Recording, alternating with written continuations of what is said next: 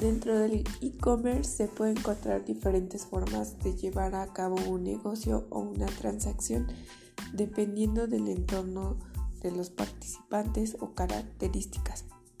Las ventajas y desventajas vale la pena destacar que, que de acuerdo a la modalidad de comercio en el cual se realiza la transacción, se puede hacer ventas directas e indirectas.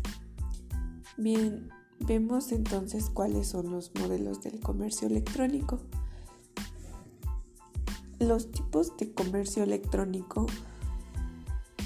A continuación veremos los siguientes ejemplos que son empresario 1 y 2, B, consumidor 1, 2, C, gobierno A, dispositivo electrónico 1, 2, B.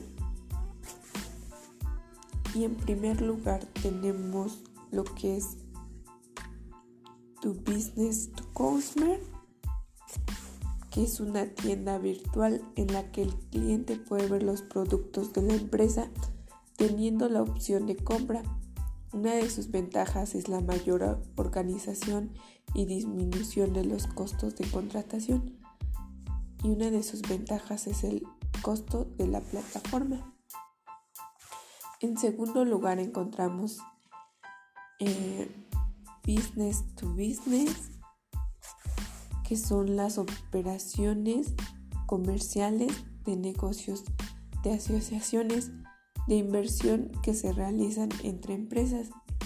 En esta modalidad las empresas identifican sus potenciales socios y negocian directamente a través de medios electrónicos y una de sus ventajas es que mejoran su competitividad. Su desventaja es la inseguridad de las transacciones. En tercer lugar está Business to Administración, que es de gobierno.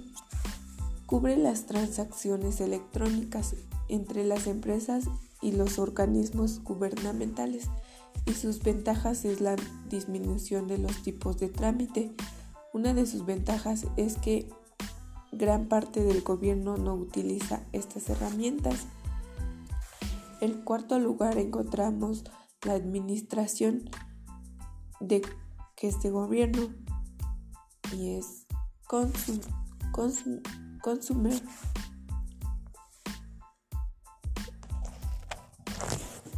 También conocida como comercio electrónico, que puede permitir atender al ciudadano a través de la red para trámites aduanales, certificaciones, seguridad social, pagos, cobros y otros servicios oficiales y su ventaja es menor tiempo en trámites. La desventaja es la inseguridad de las redes. En quinto lugar está Consumer to Consumer, que son subastas en línea, donde cualquier participante puede colocar a la venta un producto en un sitio especial en al afecto el cual brinda una plataforma para todos los ciudadanos que deseen vender directamente sus bienes o artículos. Una de sus ventajas es la rapidez en las ventas y sus desventajas es la posibilidad de caer en negocios o engaños. Y por último se encuentra el de consumer o comercio móvil son transacciones a nivel del poder de ser ejecutadas desde un teléfono móvil u otro dispositivo inalámbrico móvil. Y su ventaja es que son herramientas aplicables a todo tipo de negocio y su gran desventaja es la falta de confianza en el uso de estas herramientas por la cual disminuye su uso.